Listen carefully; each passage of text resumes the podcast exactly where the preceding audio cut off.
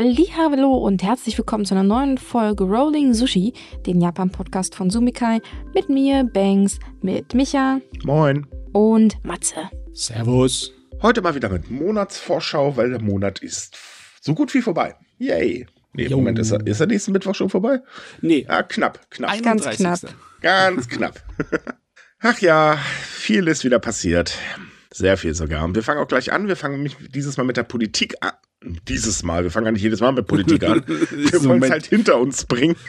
Es ist ein Riesenzirkus da drüben im Moment, ja. Ah, Das ist echt, das ist, es ist fürchterlich. Also, ich weiß nicht, irgendwie, Politik macht momentan keinen Spaß, jedenfalls nicht, wenn man es von außen betrachtet. Ähm, es ist so, dass äh, die LDP ja immer noch um das Vertrauen der ähm, Menschen in Japan ringt, weil man hat ja so einen kleinen Spendengeldskandal. Ähm, ich muss übrigens kurz anmerken, für denjenigen, der uns geschrieben hat, wir erklären zu wenig, folgt jetzt äh, die Erklärung, was das eigentlich ist. Für denjenigen, der mir äh, uns geschrieben hat, wir erklären zu viel, tut mir leid, aber wir können nur eins von beiden machen. Lieber zu viel als zu wenig, ne? Lieber Ganz genau. kleckern als klotzen.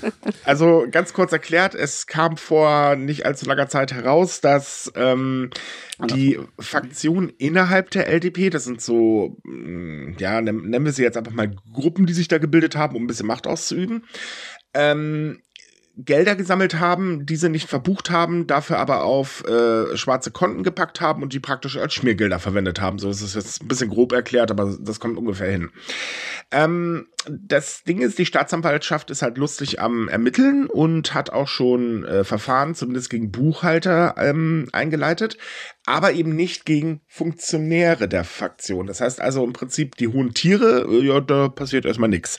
So, jetzt ähm, ist aber dann doch bei der LDP einigen die Hutschnur geplatzt. Die haben sich nämlich letzte Woche hingestellt und gesagt, so pass mal auf, Freunde, speziell ihr da von der Abe-Fraktion, ihr hohen Funktionäre, entweder verlasst ihr jetzt, äh, also tretet ihr zurück, oder ihr verlasst jetzt die Partei und übernehmt endlich mal Verantwortung. Ähm, ja, dementsprechend ist ein kleiner Streit entbrannt. Es geht nämlich um die sogenannten ähm, äh, ja, Gruppe der Fünf. Die Gruppe der Fünf innerhalb der Fraktion, also dieser Abe-Faktion, ähm, oder Saiwaken genannt, ähm, ist für mich so, die bestimmen maßgeblich die Parteipolitik.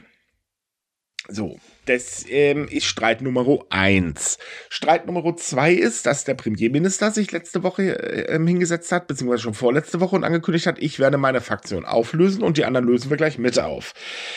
Ja, das Ganze ist ein bisschen kurios, denn ähm, jetzt es kompliziert. Also, als allererstes hatte er drei Stunden bevor er das Interview gegeben hat, nämlich ähm, intern versichert, nein, nein, die Fraktionen werden nicht aufgelöst. Das heißt also erstmal, diese Ankündigung kam für alle doch ein bisschen überraschend, so nach dem Motto, hui, Schlag ins Gesicht, er hat ja vorhin noch was anderes erzählt.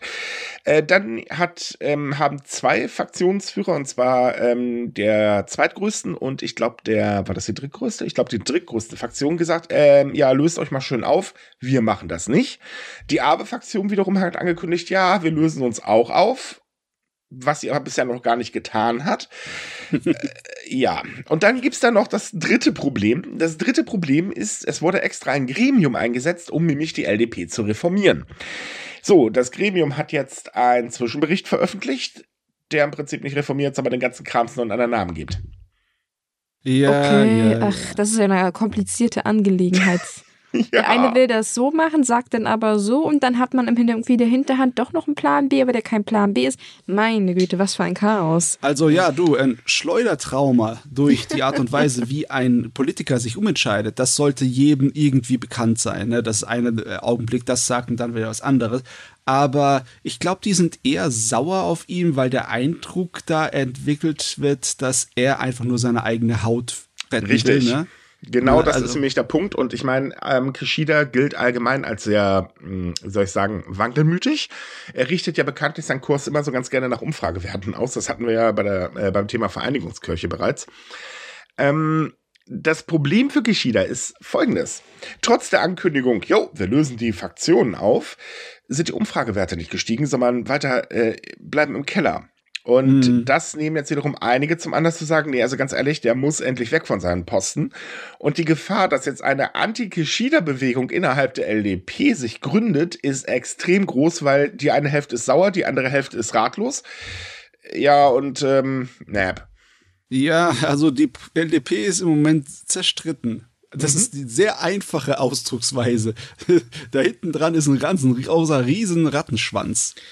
Ja, gut, ich meine, die Unzufriedenheit über den Premierminister, der auch gleichzeitig der Vorsitzende der Partei ist, ist natürlich groß. Also es rechnet mittlerweile ja eh keiner damit, dass er bei den nächsten ähm, Wahlen zum Vorsitzenden im September diesen Jahres äh, es schafft nochmal irgendwie Punkt zu punkten. Also das wird wahrscheinlich wirklich nichts mehr. Kishida allgemein gilt auch mittlerweile als der unbeliebteste Premierminister, den äh, die LDP jemals hervorgebracht hat. Und ich meine ganz ehrlich, die hatten Arbeit. Das ist echt eine reife Leistung. ähm, aber das, das ganz große Problem ist halt einfach, er ist absolut unberechenbar. Ja. Ja.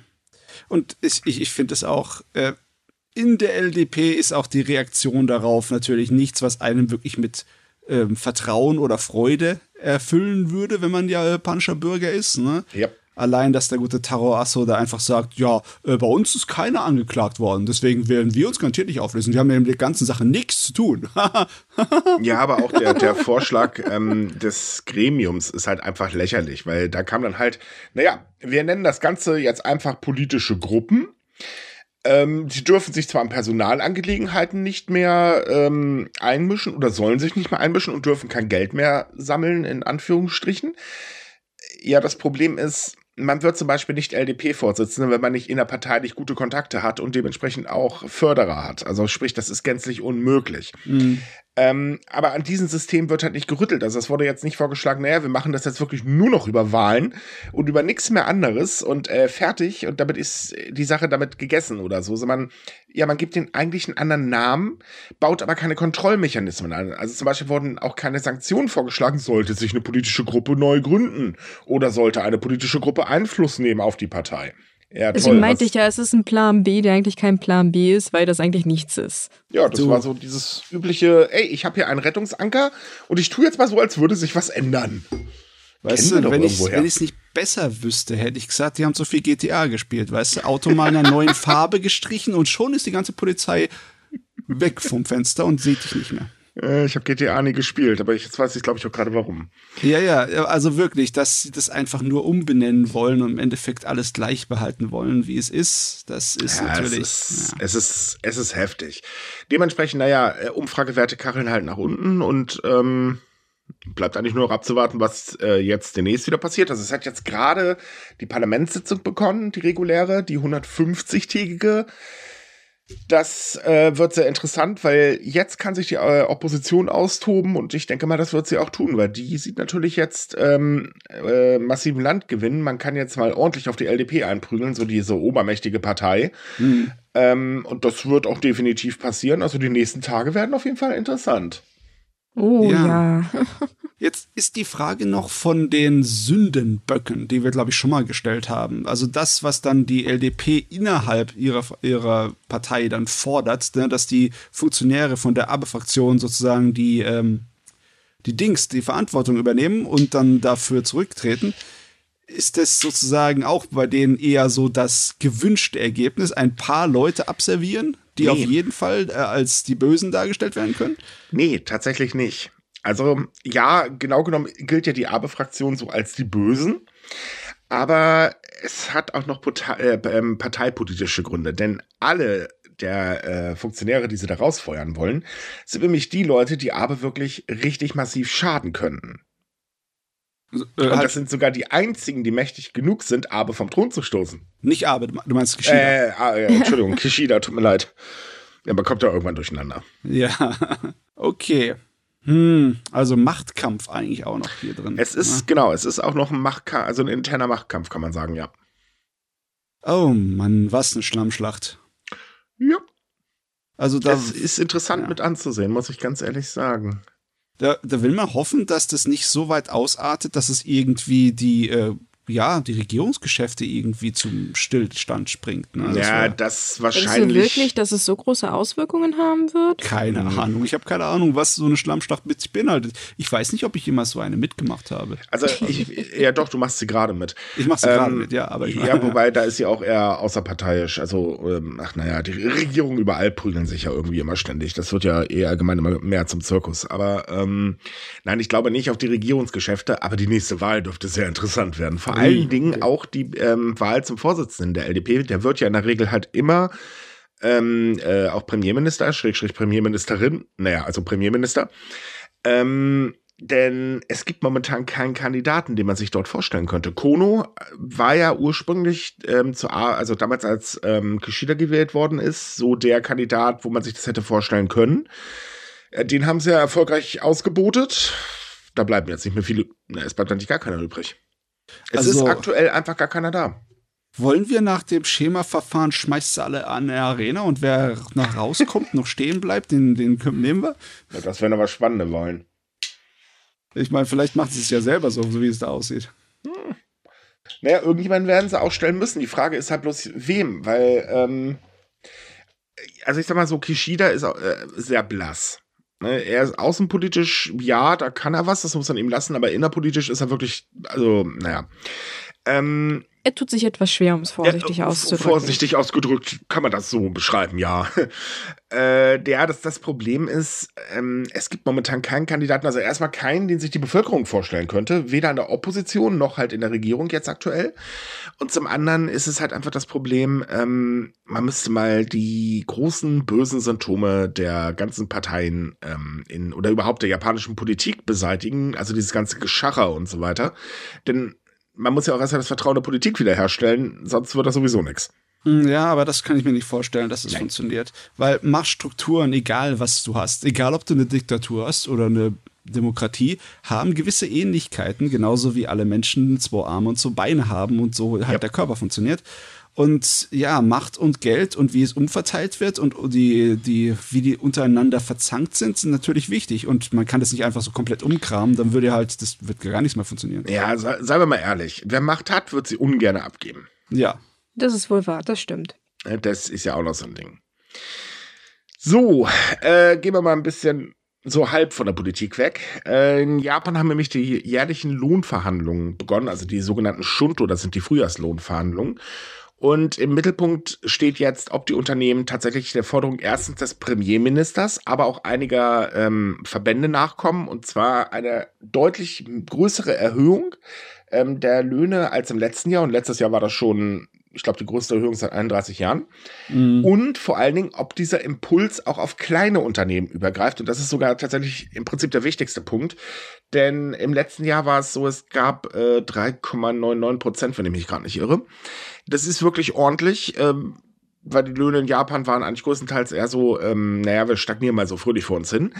Aber eben diese Erhöhung kam nicht wirklich bei jedem an, weil die kleinen Unternehmen gesagt haben, nee Leute, das, können wir nicht. Wie auch. Und dieses Jahr ist es eigentlich nicht besser. Deswegen ist es halt spannend, ob ähm, die Verhandlungen dieses Mal dazu führen, dass sie halt tatsächlich auch, äh, oder dass tatsächlich auch kleine Unternehmen, und das ist ja nun mal der größte Anteil der Arbeitgeber in Japan, ähm, die Löhne erhöhen.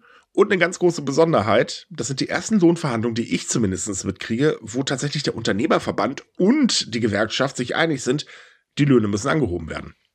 Jo, die sehen auf die Wirtschaft und die machen, die, die nehmen mal kurz den Taschenrechner und dann sehen sie sofort, ja, wir brauchen mehr Lohn, die Leute müssen mehr Geld haben, damit sie ja. mehr in die Wirtschaft stecken können. Ja, es ist halt jetzt echt wirklich, es ist nicht ganz Glücksspiel, aber es ist schon äh, eine gewagte Sache, weil wenn die Wirtschaft jetzt gescheit läuft in dem kommenden Jahr, in 2024 und auch die kleinen und mittelständigen Betriebe über die Runden kommen und die äh, Lohnerhöhungen stemmen können, kein Problem. Wenn es allerdings weiter so aussieht wie letztes Jahr, mh, mm, dann wird es ein Problem, ganz genau. Ja. Und ähm, das andere Ding ist, man gibt Lohnerhöhungen in der Regel ja auch weiter. Ja. Das heißt, mit den Lohnerhöhungen werden auch die Kosten steigen, also die Inflation wird weiter anziehen und damit wird die Lohnerhöhung wieder aufgefressen werden, wie wir das im letzten Jahr auch erlebt haben. Ja. Weil die Reallöhne in Japan sind rückläufig. Gut, ist, also es wird interessant, was dabei rauskommt. Ähm, es wahrscheinlich im März wird es die ersten Ergebnisse geben. Ähm, ich denke mal so Ende März wahrscheinlich werden die Verhandlungen abgeschlossen sein und ähm, ja, dann werden wir halt sehen, ob es mal geklappt hat oder nicht. Was allerdings ähm, unwahrscheinlich oder beziehungsweise was die meisten Menschen in Japan allerdings nicht glauben, dass das klappt, denn ähm, es kam letzte Woche eine Umfrage raus, äh, wie sich denn die Lebensbedingungen der Menschen entwickelt, beziehungsweise was die Menschen in Japan eigentlich von ihrer Lebensentwicklung erwarten. Naja, und die meisten sagten halt, oh, das wird schlechter.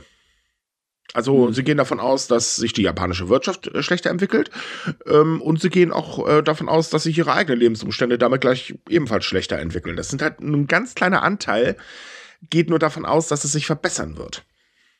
Was ja verständlich ist, weil die derzeitige Situation, was bisher gemacht wurde, ist halt. Mhm. Ja. Man setzt aber auch nicht wirklich Hoffnung in die Lohnerhöhung. Also in die Lohnverhandlungen für Erhöhung. Was ja, auch verständlich ist ich weiß jetzt nicht wirklich, ähm, bei so großen Menschenmassen, denke ich mal, ist es einfach der, der Verdruss, der da rausspricht und nicht unbedingt, dass die Leute äh, das sich schon ausgerechnet haben, ja, egal wie es da dreht und wendet, das wird wirtschaftlich nicht funktionieren. Nein, solche Experten das sind ja nicht hier überall. Nein, das ist natürlich der persönliche Eindruck. Bemerkenswert ja. dabei auch ist, ähm, dass eigentlich mehr so die Altersgruppe zwischen 30 und 40 optimistisch äh, ähm, sind. Aber gerade junge Leute und vor allen Dingen ältere Leute sagen halt, äh, das wird schlimmer. Bei den Älteren Älteren, ja, die werden wahrscheinlich so oder so recht haben, weil, ähm, naja, von der Rente in Japan kann man mittlerweile auch nicht mehr wirklich leben. Und ähm, die Jüngeren sagen halt eben auch, ja, es wird wirklich schwierig. Also Familiengründung und so weiter, das wird einfach nichts. Ja, da sieht man eindeutig die Spuren, die die letzten Jahre an der Stimmung in der japanischen Bevölkerung hinterlassen haben. Ne? Richtig. Hm. Ja, das kannst du auch nicht ändern wenn die Leute halt äh, verstimmt sind und schlecht gelaunt sind, hat das nichts wirklich mit Realität oder Rationalität zu tun. Die, das war halt war richtig beschissene Jahre in Japan. Ne? Naja, okay. klar. Der Rest der Welt ebenso. Ich denke mal, da werden einige die Japaner noch beistimmen, wenn wir in anderen Ländern Umfragen machen würden. Ich glaube, hier in Deutschland sieht das nicht besser aus. Ähm, wir haben ja, also ich sag's mal so rum, überhaupt weltweit. Erst jetzt die Pandemie, dann haben wir jetzt die äh, Inflation und so weiter. Dass die, die Menschen, ich sag mal, ihre Hoffnung verlieren, das ist irgendwo nachvollziehbar. Und ähm, es müsste sich auch langsam mal echt ein bisschen was entspannen. Das würden allgemein sehr viele Köpfe wahrscheinlich sehr gut tun. Ja. Das Sache ist die, es mag zwar nur Emotionen sein, aber so eine insgesamte Stimmung, die hat schon relativ gute Auswirkungen. Ne? Also man sieht das an der Kauflaune, ne, an der Investitionslaune, an der Bereitschaft, dann äh, neue Wohnungen, Familie oder sonst irgendwas sich anzuschaffen. Ja. Ne? Das merkt man schon deutlich. Ja, wobei, was das Thema Wohnung angeht, ich glaube, da ist man speziell, was den Großraum Tokio angeht, mittlerweile eh ein bisschen, ähm, wie soll ich sagen, ähm, ja, sagen wir mal, die Kauflaune dürfte da ziemlich zurückgegangen sein. Es ist nämlich so, dass die Preise für neue Wohnungen in, in Tokio im Jahr 2023 förmlich explodiert sind. Im Durchschnitt kostet eine neue Wohnung in der japanischen Hauptstadt äh, 114,8 Millionen Yen. Das sind äh, 714.582 ähm, Euro. Und das wiederum ist das fast 25-fache des Durchschnittsgehalts in Japan. Und das Durchschnittsgehalt liegt bei 4,6 äh, Millionen Yen. Das sind 28.642 Euro. Jo. Äh, ich habe mal vor ein paar Wochen mir angeschaut, wie da die Entwicklung war in vielen Ländern von dem, was du verdienst zu dem, was Sachen, die man sich normalerweise anschafft, kosten. Ne? Mhm. Seltsamerweise bei den Autos, ne? ist äh, die, wie viel Monatsgehälter ein Auto ungefähr kostet, hat sich nicht so krass entwickelt. Ist natürlich teurer geworden im Vergleich zu 40, 50 Jahren vorher. Aber was dann für Wohnungen und für Häuser, wie ja. sich das entwickelt hat, ist extrem. Das ist von einem Faktor von äh, fünf oder so äh, Jahresgehältern auf einen Faktor von hier 50 Jahresgehältern. Ja, das ist, ja, das ist schon heftig. heftig. Ja. ja. Vor allem ist ähm, es ja so schrecklich, dass mittlerweile, auch wenn man so mal guckt, so Wohnungen kaufen möchte, dann immer dahinter steht teilweise, also zumindest in Deutschland, wunderbare Kapitalanlagen. Das ist nämlich tatsächlich übrigens auch der Punkt, denn der Anstieg wird äh, zum einen natürlich auf gestiegene Arbeits- und Baukosten äh, zurückgeführt, aber auch auf den Zustrom ausländischer Investoren. Ah, okay, die Ausländer sind mal wieder schuld. Naja, ich sag mal so, Tokio ist allgemein ähm, bekannt dafür, dass es, ähm, also gerade Immobilien in Tokio eher ein Spekulationsobjekt sind. Und äh, in Tokio wird ja auch wirklich irrsinnig viel, gerade Luxusapartments und so weiter gebaut, weil das lohnt sich halt einfach und ähm, naja, es ist eine lohnende Investition. Ja, es ist. Kann sich Geld. zwar kein Otto-Normalverbraucher mehr leisten, aber wem juckt das schon, ne? Ja, die Schere geht auch groß auseinander, ne? Mhm. Das, äh, wie viel mehr Geld die, die oberen 1% jetzt mittlerweile haben als noch vor zehn Jahren, das Ja. ist unglaublich. Also als kleines Beispiel, der Rekord im letzten Jahr liegt übrigens bei einer Wohnung, die äh, mal locker 4,5 Milliarden Yen gekostet hat. Das sind 28 Millionen so circa. Äh, ist eine schöne Luxuswohnung, äh, die mal eben so 376,50 Quadratmeter hat. Autsch. Ja, Uiuiui. okay. Aber, Aber was ein paar solche Luxuswohnungen kaufen bei uns, oder? Wenn du einfach ins Ja. Ausland gehst. Kann man, definitiv. Ähm, Das das. Schlimme daran ist aber folgendes. Bisher hat sich das, der Preisanstieg aber massiv eigentlich eher so aus, äh, auf das Zentrum von der Metropole ähm, konzentriert, weil das ist halt eben so ganz begehrte Geschichte da unten. Mittlerweile steigen aber auch die Preise im gesamten Großraum Tokio und das ist halt schon krass. Ja, ich meine, der Großraum Tokio ist sehr, sehr groß. Ne? Ich Richtig. meine, das ist ja ein ähm, Einzugsgebiet mit über 40 Millionen Einwohnern, ne? Und der Innenstadt, Tokio selbst, ist dann, macht davon so etwa 12 Millionen Einwohner aus. Also musst du überlegen, das ist dann ungefähr ein Viertel nur in Anführungszeichen. Ja. Aber wenn es halt für den, den Rest auch noch genauso eklig ist, wenn es dann auch wieder um ein Viertel, um 25 Prozent bis 30 Prozent steigt, dann, hm, dann wird's knapp. Mhm. Besonders weil es ja ein Drittel von der ganzen Bevölkerung Japan ist oder beziehungsweise noch mehr dann. Das ist eben der Punkt. Und ähm, wenn man jetzt überlegt, dass du selbst am Rand äh, von Tokio mittlerweile schon knapp 81 Millionen Yen hinblättern kannst mit ganz viel Glück, weil das ist dann doch der niedrigste Preis und das sind auch schon 504.077 Euro. Das tut dann wirklich weh. Ja. Also finanzierbar ist das eigentlich nicht mehr. Müssen wir mal ganz ehrlich sagen. Nee, das äh, hat auch Auswirkungen auf äh, die sozialen Strukturen. Na, ganz ehrlich, dass man eher in der Familie zusammen wohnt, weil man einfach halt keine extra Wohnung sich leisten kann, hört sich auf den ersten Blick nicht unbedingt als das schlimmste Schicksal an. Ne? Aber es sorgt halt dafür, dass die Selbstständigkeit der Leute eingeschränkt wird und es wird halt den altmodischen halt Strukturen unterlegen. Ne? Wenn zum Beispiel dann du, ich weiß nicht, in Japan ist es glaube ich nicht so, aber in England zum Beispiel ist es so, wenn du Sozialhilfe bekommst, und du wohnst nicht alleine, sondern wohnst irgendwie bei der Familie, dann kriegt das Familienoberhaupt oder beziehungsweise, wenn es kein Familienoberhaupt da ist, also wenn du nicht verheiratet bist oder nicht mit deinem Vater lebst, dann kriegt es derjenige, der am meisten verdient, auf sein Konto. Du bekommst das Geld nicht von der Sozialhilfe, sondern Ja, derjenige im Haushalt, der am meisten verdient, kriegt's. In, in Japan bekommst du gar keine Sozialhilfe, weil dann soll die Family einspringen. Ja, ja, genau. Und das tut halt diese alten Strukturen äh, auf jeden Fall begünstigen, ne? wo halt äh, die Macht beim Familienoberhaupt ist und wo du nicht einfach selber frei, äh, selbstständig sein kannst. Und das tut natürlich auch die, für die Wirtschaft ist das nicht unbedingt super toll, weil du hast weniger Leute, die halt sich selbst engagieren, Firmen gründen und sonstiges innovatives Zeugs machen, ne? Naja, ich meine, das mit dem Familienoberhaupt, das äh, haben wir ja zum Beispiel mit dem Kindergeld und so weiter in Japan. Das ist, das ist auch nochmal so ein eigenes äh, Problem. Es gibt aber noch ein anderes Problem. Ähm, wenn du nun mal mit deiner Familie zusammen wohnst, dann ähm, wird zwangsläufig irgendwann passieren, dass irgendeiner pflegebedürftig wird. Das ist halt einfach so, das kommt mit Ja. der Zeit. Logisch. Menschen werden halt älter und irgendwann müssen sie nun mal gepflegt werden. Und ähm, naja, dementsprechend pflegen auch mittlerweile sehr, sehr viele Menschen in Japan Familienmitglieder. Und jetzt hat äh, sich mal die äh, Manichi Shimbun, also sprich eine ganz große Tageszeitung, hingesetzt und mal gesagt, okay, wir müssen jetzt mal ganz kurz was nachschauen. Und zwar, wie viele Menschen pflegen in Japan eigentlich Kinder und Familienmitglieder gleichzeitig? Und das sind wahnsinnig viele, nämlich über 290.000 Menschen geschätzt.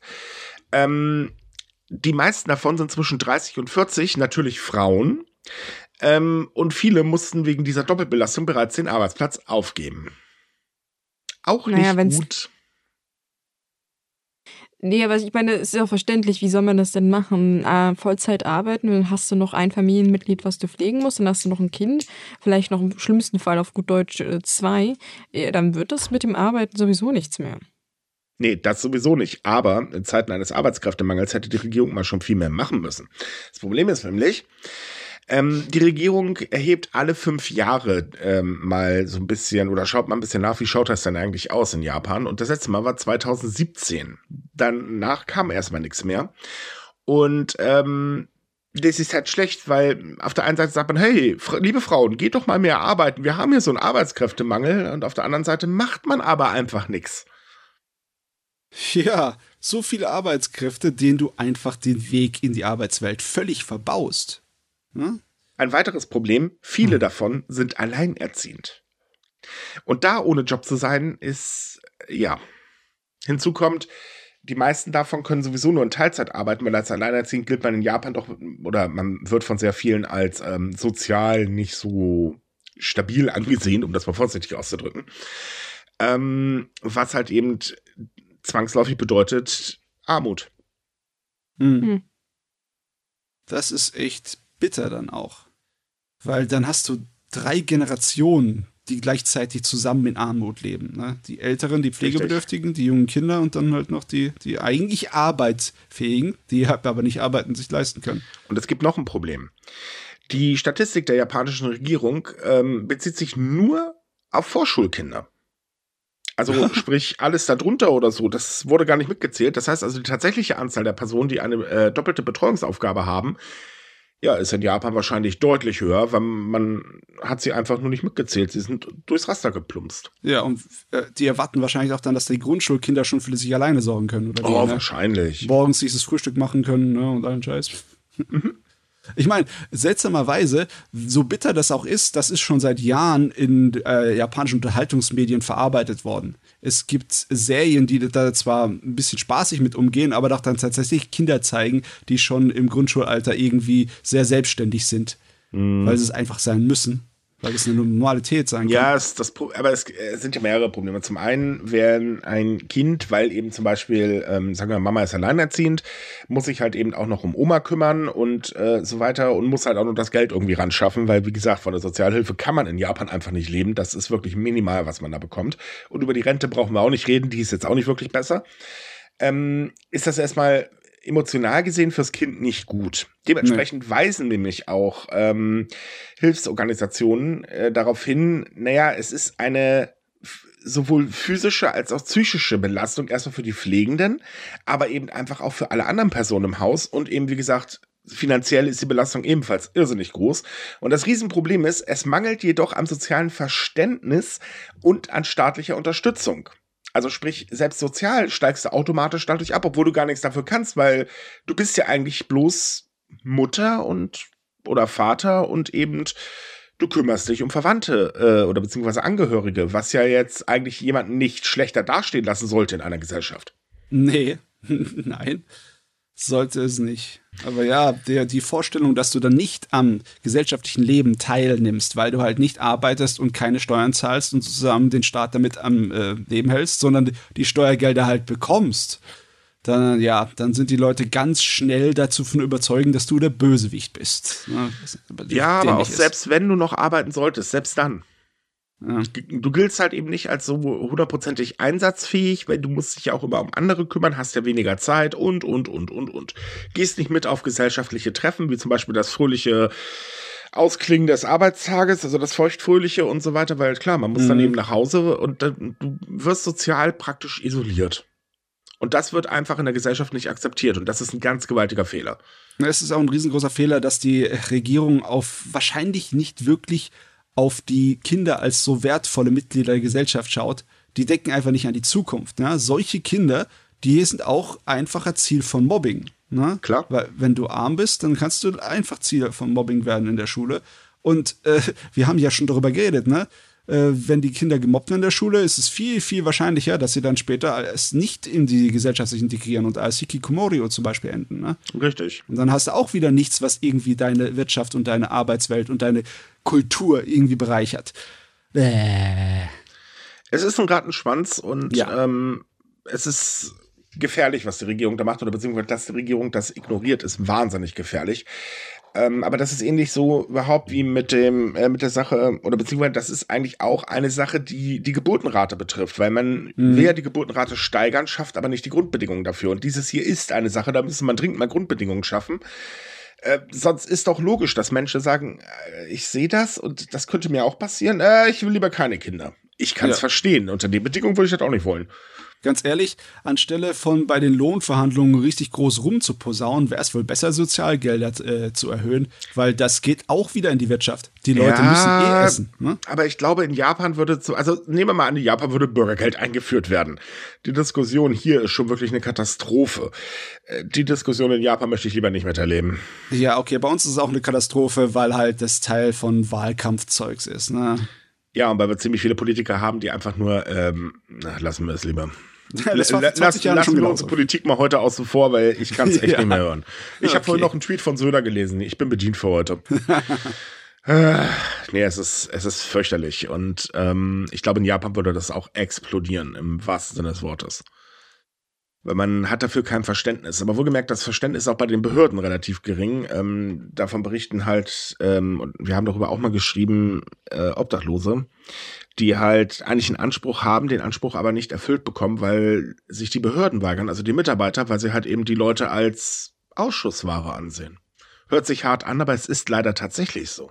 Da fehlen einem glatt die Worte bei sowas, weil eigentlich ist das ja deren Job, würde ich mal sagen, den Leuten zu helfen. Und dann zu sagen, oh, nee, das passt mir dann doch nicht. Üff. Ja. Es sind halt Vorurteile. Aber die findest du überall. Die findest du zum Beispiel auch hier in sehr vielen Jobcenter. Heißt die Dinger noch Jobcenter oder heißt die mittlerweile Bürgercenter? Ich weiß das gerade gar nicht. Aber findest du hier auch.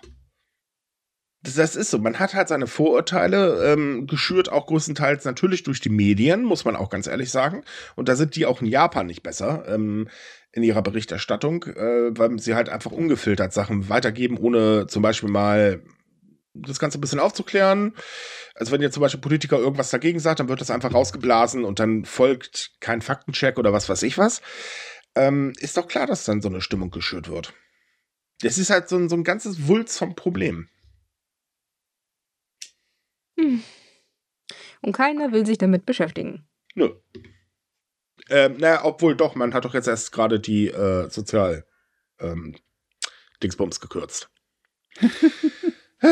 Weil man muss ja die Geburtenrate fördern. Ja, ich meine, Diese Logik dahinter verstehe ich bis heute noch nicht.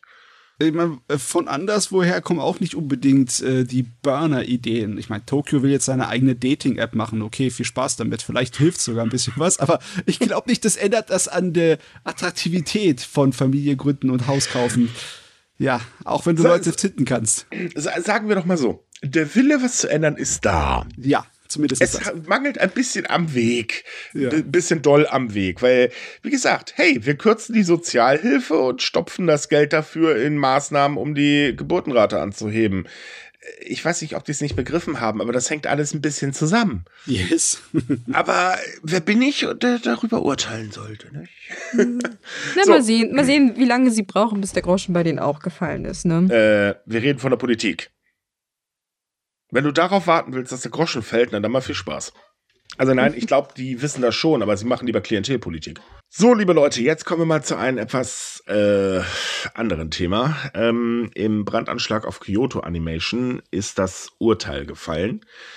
Und der 44-jährige Täter, der damals am 18. Juli 2019 das Feuer auf dem Gelände des Animationsstudios gelegt hat und damit im Prinzip den schrecklichsten Massenmord in Japan, äh, ähm, wie sagt man, äh, gemacht hat, bei dem 36 Menschen ums Leben kamen, wurde vom Gericht zum Tode verurteilt.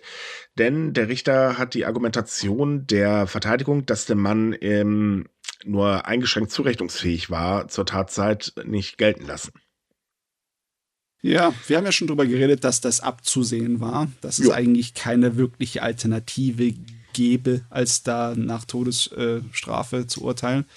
Weil, ja, leider Gottes ist halt so das aufgebaut mit dem Mas äh, maximalen Strafmaß, die die japanische Rechtsprechung hat. Ne? Richtig. Egal, was wir also, davon halten. Ne?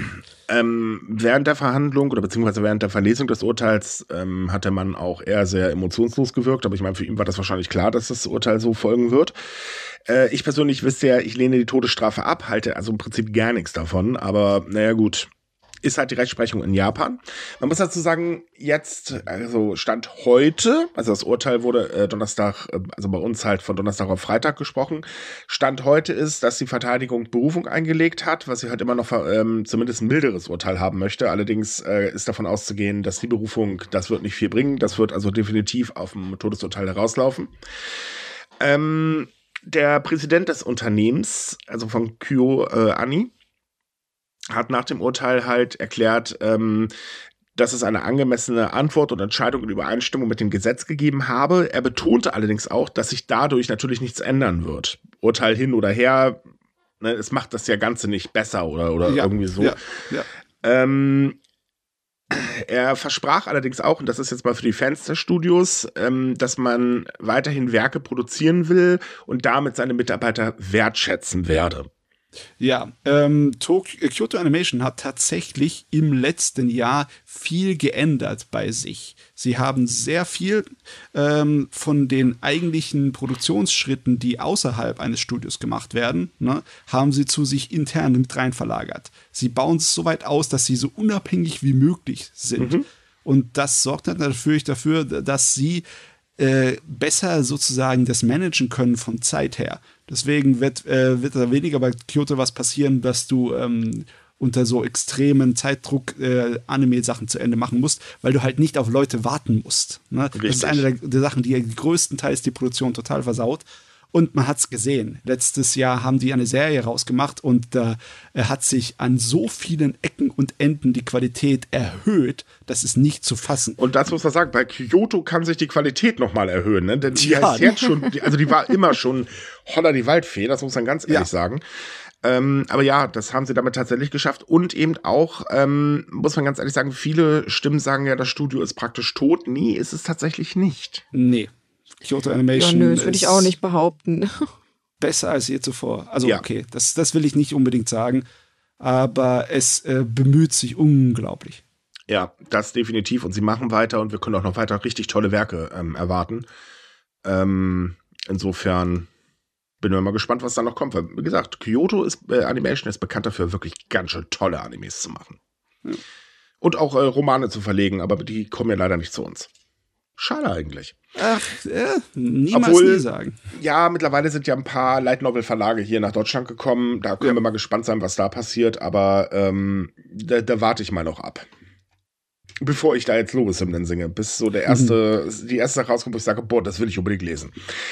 So, ähm, wir hatten ja schon ein paar Mal über Hausclubs gesprochen die sind ja mit, oder einige davon haben sich ja zu gewaltigen Problemen entwickelt, weil sie halt äh, überhöhte Gebühren nehmen und damit besonders Frauen in die Armut, Schrägstrich, Prostitution treiben. Und äh, naja, in Kyoto, äh, in Tokio ist das Ganze jetzt mal ein bisschen eskaliert. Dementsprechend sagen jetzt auch äh, die Behörden, also genau genommen die Kommission für öffentliche Sicherheit der Hauptstadt, ähm, ja, es reicht jetzt, wir werden jetzt zum ersten Mal zwei dieser Clubs genau deswegen wahrscheinlich schließen. Also es ähm, ist so, man wartet jetzt noch die Entscheidung ab, aber das ist eigentlich nur noch formell. Ähm, es wird da definitiv zu einer Schließung kommen. Denn die beiden Clubs sind, äh, naja, wie soll ich sagen, also die haben es wirklich extrem übertrieben. Bei einem Club war es so, äh, da wollte eine Kundin im vergangenen Jahr das Lokal verlassen aber sie wurde dann von den Angestellten gezwungen, mehr Getränke zu kaufen und äh, dann wurde sie gezwungen, zu einem Geldautomaten zu gehen und mal eben kurz äh, umgerechnet 5.284 Euro abzuheben und zu zahlen. Ja, also Uiuiui. wenn, wenn die nicht Mitglied der Yakuza waren, dann haben sie sich bemüht, sich das gleich zu tun mit denen. Das war wahrscheinlich die Bewerbung. Ja. Ja, aber echt. Aber wir haben doch schon ein paar Mal darüber beredet, dass die äh, ermahnt wurden und gewarnt und aufgefordert wurden ne, von der äh, ja, Stadt. Ja, das, das ist jetzt die Besonderheit. Also es gab ja eine ganz große Razzia in Tokio. Da ist ja die Polizei einfach mal fröhlich durch alle Clubs getingelt und hat sich das Ganze mal angeguckt. Mhm. Ähm, tatsächlich gab es da ein paar Abmahnungen äh, und so weiter und so fort. Aber diese beiden Clubs, das kam erst im Nachhinein raus. Das hat nichts mit diesen ähm, äh, also mit der Untersuchung und so weiter oder mit der großen Razzia ähm, zu tun. Das okay. sind tatsächlich Sonderfälle. Äh, bei Club 2 war es übrigens so, der hat einfach äh, junge Mädchen unter 18 Jahren reingelassen. Ist übrigens strikt verboten. Dementsprechend ja. kann man auch was tatsächlich dagegen tun, weil das eine ist logischerweise Nötigung und das andere ist eben ein böser Verstoß gegen das Jugendschutzgesetz. Beim normalen Fall von überhöhten Preisen kann man halt leider nichts tun. Das ist das blöde Problem. Da wird ja gerade dran gearbeitet, aber man ist sich nicht sicher, ob man dafür oder dagegen überhaupt irgendwas machen kann. Also ich bin froh, dass überhaupt Handlungsfähigkeit besteht, ne? Dass mhm. man dann sieht, wenn es wirklich einer übertreibt, dass man dann den mit der Route auf den Finger hauen kann. Weil naja, manchmal also, habe ich so die Zweifel daran, ne?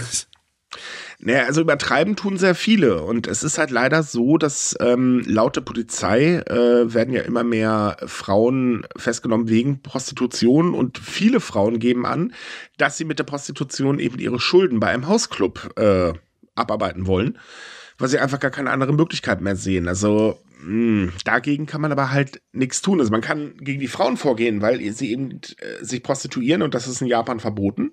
Aber gegen die Clubs, die halt eben dafür gesorgt haben, dass die Schulden auftauchen, so kann man nichts machen, weil das ist halt normales Geschäftsgebaren.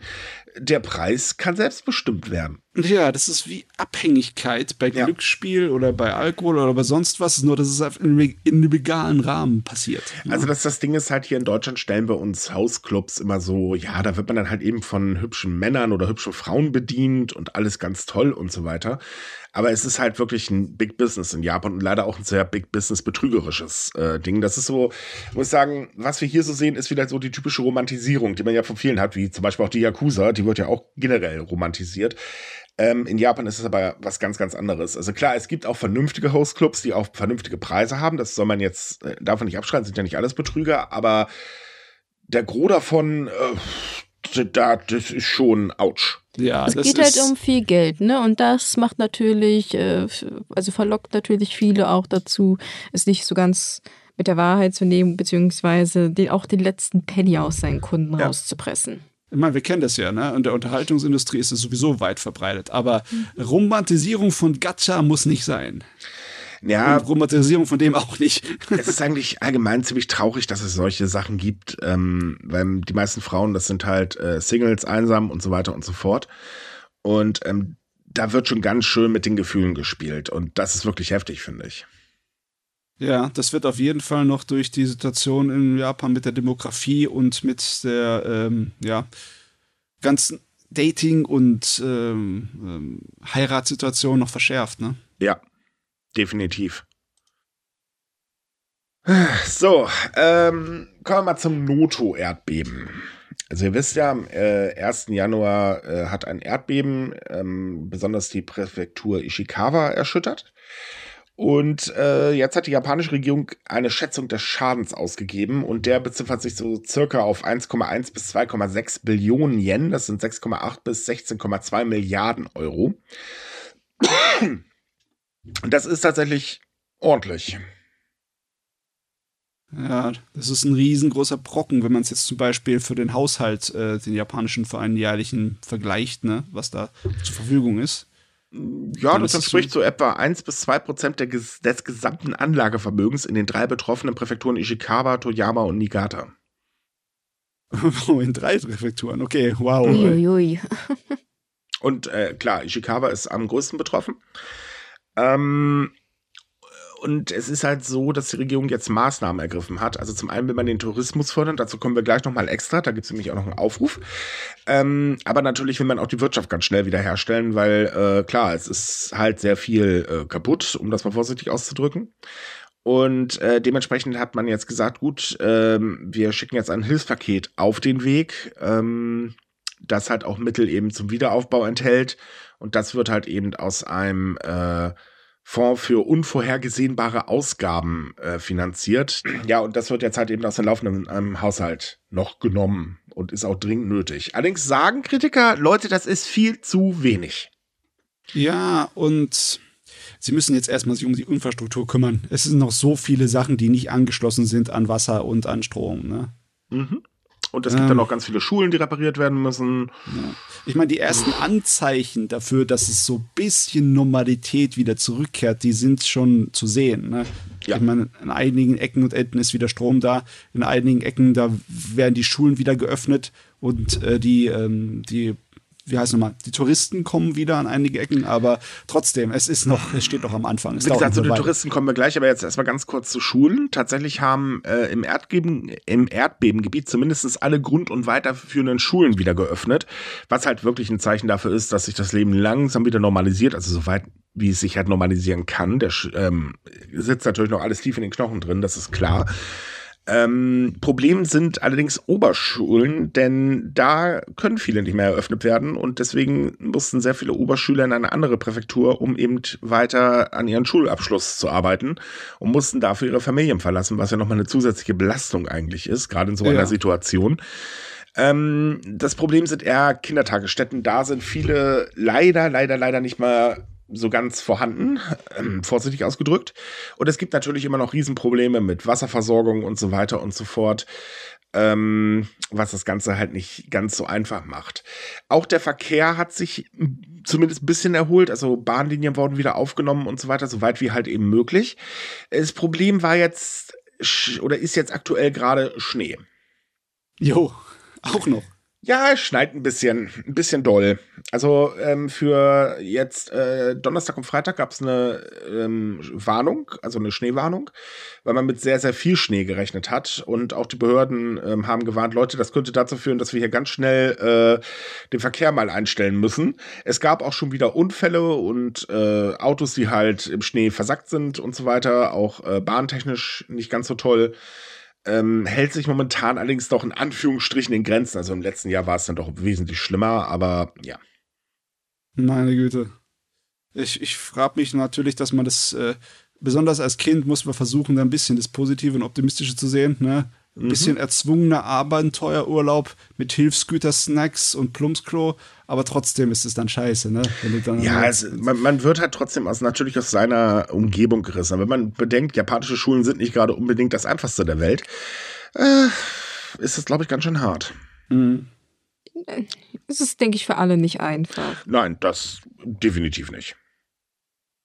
Immerhin, also sehr, sehr viele Teile der Präfekturen sind halt wirklich, äh, na, da steht nicht mehr viel, muss man leider das ganz ehrlich halt so sagen. vor allem Regionen betroffen, wo es halt noch sehr viele alte Häuser gibt, also Häuser aus Holz und die haben halt nicht standgehalten zum mhm. größten Teil. Ja.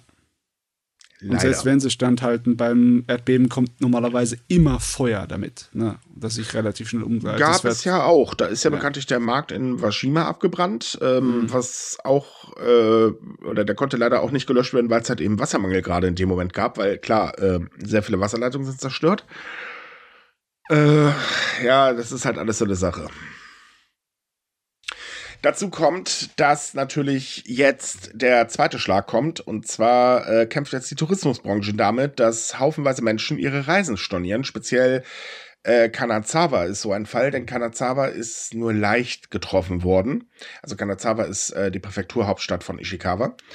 Und ähm, da hat jetzt die Tourismusbranche gesagt, naja, Leute, kommt, ihr könnt hierher reisen, reist hierher, unterstützt ähm, die Stadt äh, und so weiter und so fort, weil ihr könnt ja ganz normal Urlaub machen. Dem hat sich übrigens auch die Regierung angeschlossen.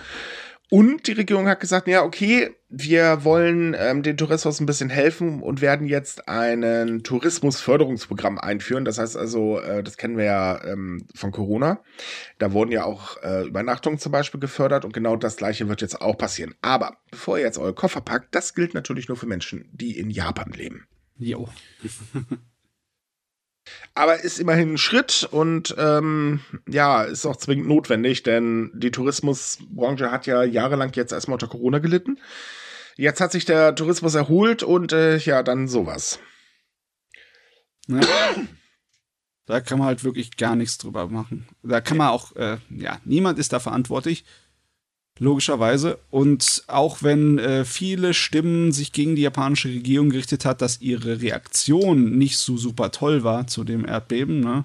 dass sie nicht schnell genug war und dergleichen. Ja, doch, schnell genug schon, aber jetzt äh, hapert's. Ja. Das ist die Kritik. Aber trotzdem, mal schauen, wie das mit dem Wiederaufbau geht.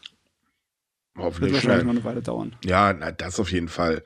Ich meine, ähm, schauen wir uns, äh, äh, wie hieß sie, ähm, Kumamoto an. Da wird immer noch gebaut. Ja. Und das ist auch schon ein paar Jahre her, das große Erdbeben. So, äh, ganz kurze Sache. Kommen wir mal zur Bahn in Japan. Die japanische Bahn wird ja ständig gelobt. Jetzt wurde aber festgestellt, oh, ohne Strom können auch die Shinkansen nicht fahren. Das ist für mich tatsächlich äh, am Montag passiert. War doch Montag, ne? Oder? Äh, ach nee, war nicht Montag, war Mittwoch.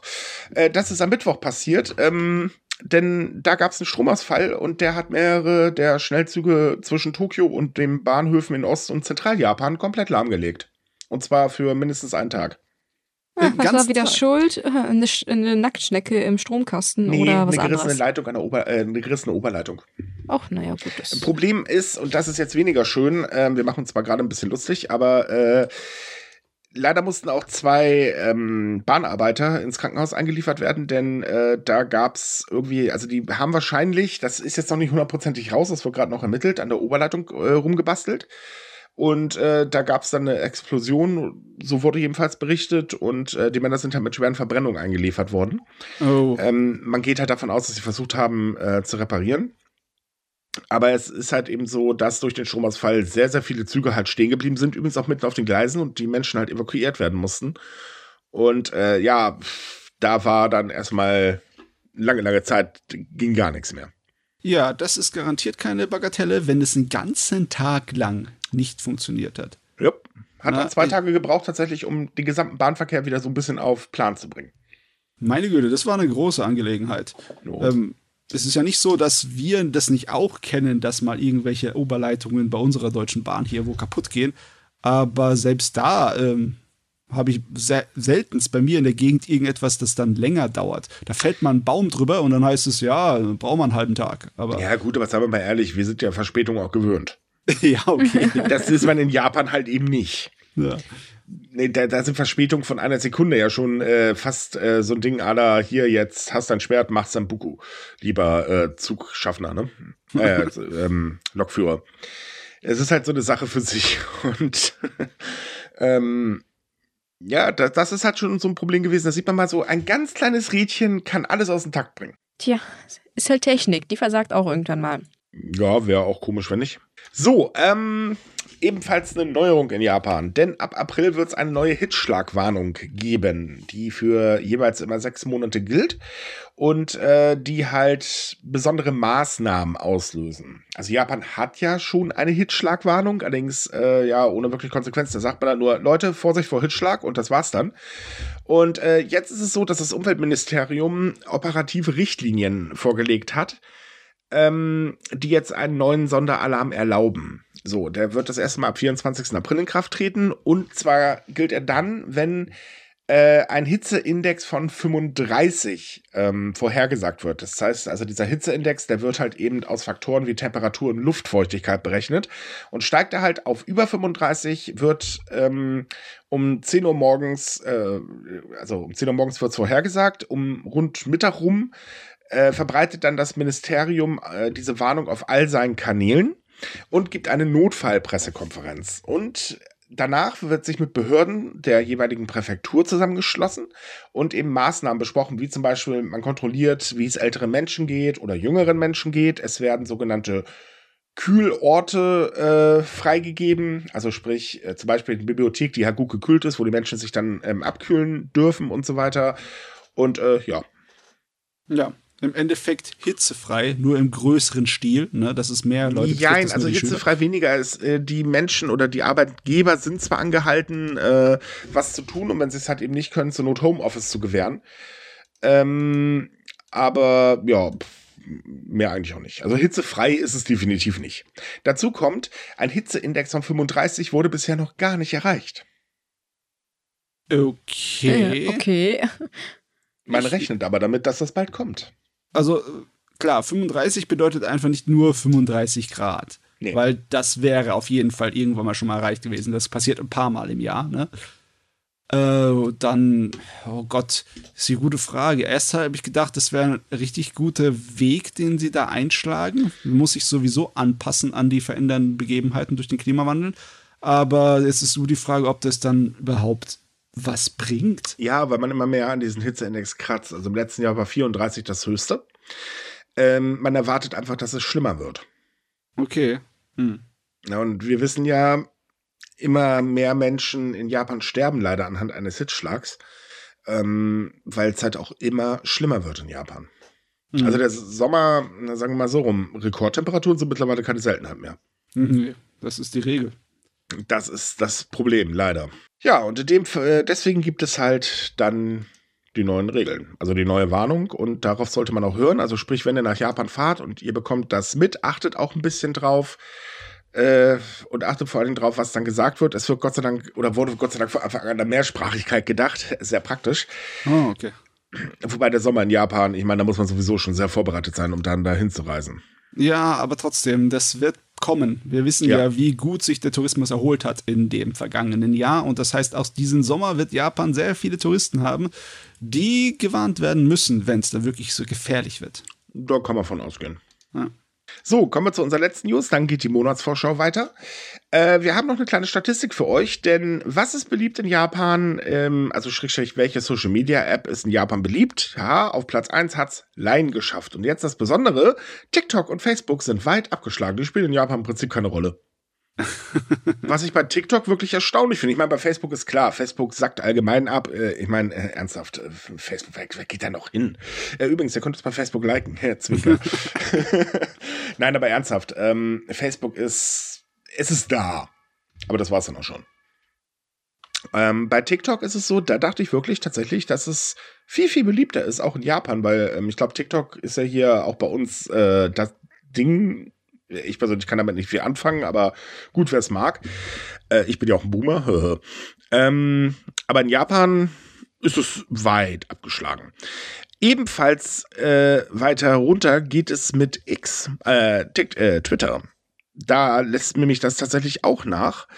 Ähm, wobei, gut, die Nutzung stieg ein ganz klein wenig, aber mittlerweile äh, gehen auch immer mehr Leute, was auch irgendwie sehr verständlich ist.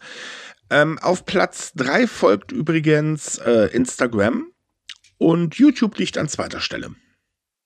Hm, ich, ich habe ja nicht so viele Ahnung von Line. Ich frage mich, ob Line einfach ähm, Dienste anbietet, beziehungsweise äh, ja. sonstige irgendwie Inhalte hat, die dann so Sachen wie TikTok und so ersetzen. Ne? Nö, aber du kannst damit zum Beispiel diverse Sachen mit Behörden regeln und so weiter.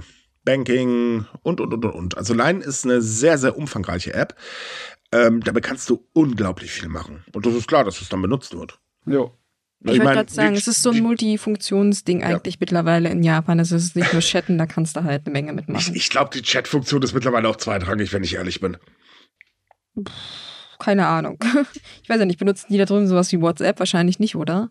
Nein, sie haben ja Line. Deswegen meine ich ja, also ich weiß, das, damit wollte ich nur darauf hinweisen, also ich weiß jetzt nicht, wie irrelevant halt die Chat-Funktion ist, wenn die halt das eigentlich sonst so nur benutzen. Also ich, ich muss ganz ehrlich sagen, ähm, die meisten nutzen es natürlich gerade wegen Bezahlfunktionen und eben mit Behörden kommunizieren und so weiter und so fort. Ähm, die Chat-Funktion ist natürlich weit verbreitet, klar, logisch, aber sie ist bei Line eigentlich im Prinzip da tatsächlich so auf die Menge gesehen das Zweitrangige. Ja, das ist äh, wirklich faszinierend, wenn so sozialen Medien ähm, Software so stark verbreitet ist und so sehr integriert ist in das Alltagsleben, dann hat es schon eine beachtliche Menge an Macht. Ne? Also ich muss ganz ehrlich gestehen, ich hätte nichts dagegen, wenn bei WhatsApp auch so ein paar Sachen, die Leiden auf jeden Fall hat, auch möglich wären. Würde den Alltag vereinfachen. Ja, aber nicht, wenn das noch zu Facebook gehört. Äh, zu Meta. Ähm, nee, ja. dann natürlich nicht. Ja. Das ist klar. So, liebe Leute, wir kommen jetzt mal zur Monatsvorschau. Das bedeutet, Matze übernimm. Jawohl. Ähm, die Monatsvorschau ist ein bisschen ähm, ja, schief diesmal. Wir haben sehr viele Events und sehr viel Fernsehprogramm, aber Netflix und Bücher ist nicht so viel. Aber es ist trotzdem ein dicker Haufen, deswegen versuche ich so schnell wie möglich durchzukommen. So, für den Februar. Ab dem 1. Februar haben wir die Ausstellung Weltkulturerbe in Japan, die im Japanisch-Deutschen Zentrum in Berlin stattfindet. Die geht sehr lang. Die geht bis Mitte Mai. Eintritt ist frei und die Tage und Uhrzeiten, wann das offen ist, die findet ihr auf der Webseite des äh, Japanisch-Deutschen Zentrum. Äh, das Japanisch-Deutsche Zentrum hat auch am 5. Februar einen offenen Montag, einen Tag der offenen Tür wo man generell dahin gehen kann. Ab 17 Uhr, glaube ich, ist das. Da ist auch Eintritt frei. Dazwischen läuft die äh, Comic- und Manga-Convention in Bremen am 3. Februar, die dort in der Domsheide 6 bis 8 laufen wird. Eintritt ist 6 Euro dort. Findet man äh, auf der Webseite comicmessen.de. Aber keine Sorge, wir haben auch alle Webseiten noch bei uns im Artikel ver äh, verlinkt. Als nächstes ist am 10. Februar die Frankenmex, und zwar Teil 1. Die Frankenmex wird im Sommer nochmal eine äh, Ausstellung haben, eine Messe haben. Die ist in der Meistersingerhalle in Nürnberg. Die Tickets müsst ihr aber auf deren äh, Webseite mal nachgucken. Da weiß ich jetzt nicht, wie es im Preis aussieht. Am 17. Äh, Februar haben wir dann die Comic- und Manga-Convention in Bergheim, die da am Konrad-Adenauer Platz stattfindet. Da ist der Eintritt 7 Euro. Und am 23.02. bis 25.02. haben wir die größere, die DDCO 2024, die in der Messe in Dresden stattfindet. Da müsst ihr auch mal auf deren äh, Webseite schauen wegen den Tickets, wenn es noch welche geben sollte. So, im Fernsehprogramm haben wir diesmal am Sonntag, dem 4. Februar auf Kabel 1 Doku Mythen, Orden und Legenden mit Josh Gates, die Höhle des Drachen. Da haben wir schon mal ein paar Mal den Josh Gates bei uns Bescheid ge dabei gehabt. Da, äh, da wird immer gesucht über Sachen, die wirklich nicht mal in der Geschichte groß verankert sind äh, mit äh, Quellen, sondern total nur überliefert sind. Geht um, äh, um verschollene Schwerter und halt hier auch über eine Höhle in Japan, die ja auch aufgeladen ist mit magischen Kräften möglicherweise. Dann am Montag, dem 5. Februar, haben wir äh, im ZDF-Infokanal Hiroshima Chronik einer Tragödie, die über, über, die Atombombe im Zweiten Weltkrieg berichtet. Äh, am selben Tag haben wir in N24 Doku Lost Places Disaster at the Maya Hotel, wo es um das verlassene Maya Hotel in Japan geht. Äh, am Donnerstag, den 8. Februar, haben wir dann Kriegsschiffe Schlacht bei Tsushima. Das geht nicht über den Zweiten Weltkrieg, das ist noch äh, im Krieg gegen Russland Anfang des 20. Jahrhunderts, wo es eine große Seeschlacht gab.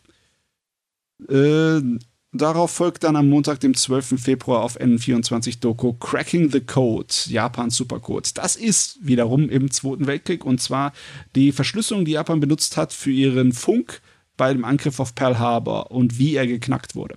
Dann haben wir noch zwei ähm, Sachen, die im Fernsehen laufen. Einmal am 17. Februar auf Arte die Georeportage Japan Leben am Fuß des Vulkans, wo es um eine Insel gibt, die fast größtenteils nur aus diesem einen Vulkan geht. Also den kann man nicht irgendwie umgehen oder aus dem Weg gehen, wenn man dort lebt.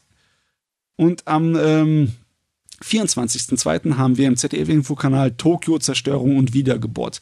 Da geht es äh, so ziemlich über die ganze äh, letzten ja, 100 Jahre so, Tokio, wie es damit umgegangen ist, durch, äh, wie es sich wieder aufgebaut hat nach dem großen Erdbeben, nach dem Zweiten Weltkrieg etc. Fimiau. Weil Tokio hat sehr oft äh, unterschiedliche Zyklen durchlebt, wo sich das ganze Gesicht von Tokio komplett geändert hat in den letzten 100 Jahren. Das ist also interessant zu sehen.